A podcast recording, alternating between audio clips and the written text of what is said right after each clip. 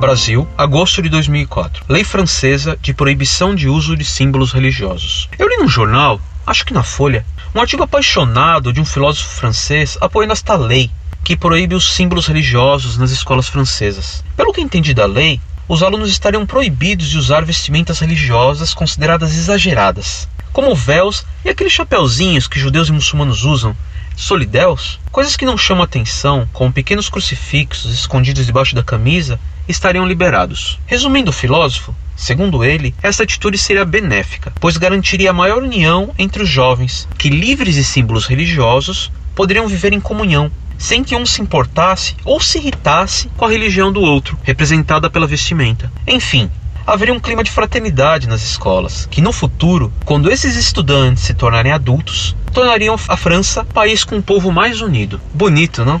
Em outro dia, na mesma folha, um novo artigo. Não me recordo quem o escreveu, Nele, o autor fantasia, em um exercício de futurologia, um suposto atentado suicida praticado por jovens muçulmanas contra o centro pariense e com direito a mini bombas atômicas e tudo. E quem seriam as autoras do atentado? Exatamente ex-alunas do sistema público de ensino, que com a proibição do uso de véu foram obrigadas a deixar a escola matriculando-se em escolas islâmicas fundamentalistas, que pregam, como milhares de outras escolas fundamentalistas que existem, e que ainda poderão ser criadas o ódio à civilização judaico-cristã.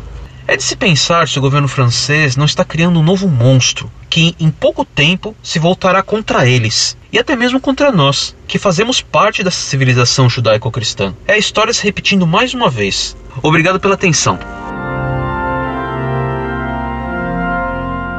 Prezado, salve Maria. Muito agradeço o seu comentário contra essa lei francesa que, em nome da liberdade de consciência, acaba perseguindo a religião. O laicismo absoluto é ele também uma forma de religião. Já na Revolução Francesa, se pretendeu estabelecer uma total liberdade de culto e de religião. O resultado foi uma das maiores perseguições religiosas da história, que matou dezenas de milhares de católicos na guilhotina. Se num hospital se desse liberdade completa para todos os vírus e bactérias, a única coisa perseguida seria a saúde. Assim também, dar a liberdade completa a todas as falsas religiões resultará em perseguição da única religião verdadeira. Quando se permite liberdade para toda mentira e calúnia, é a verdade que será sacrificada. Incorde Jesus Semper, Orlando Fedeli.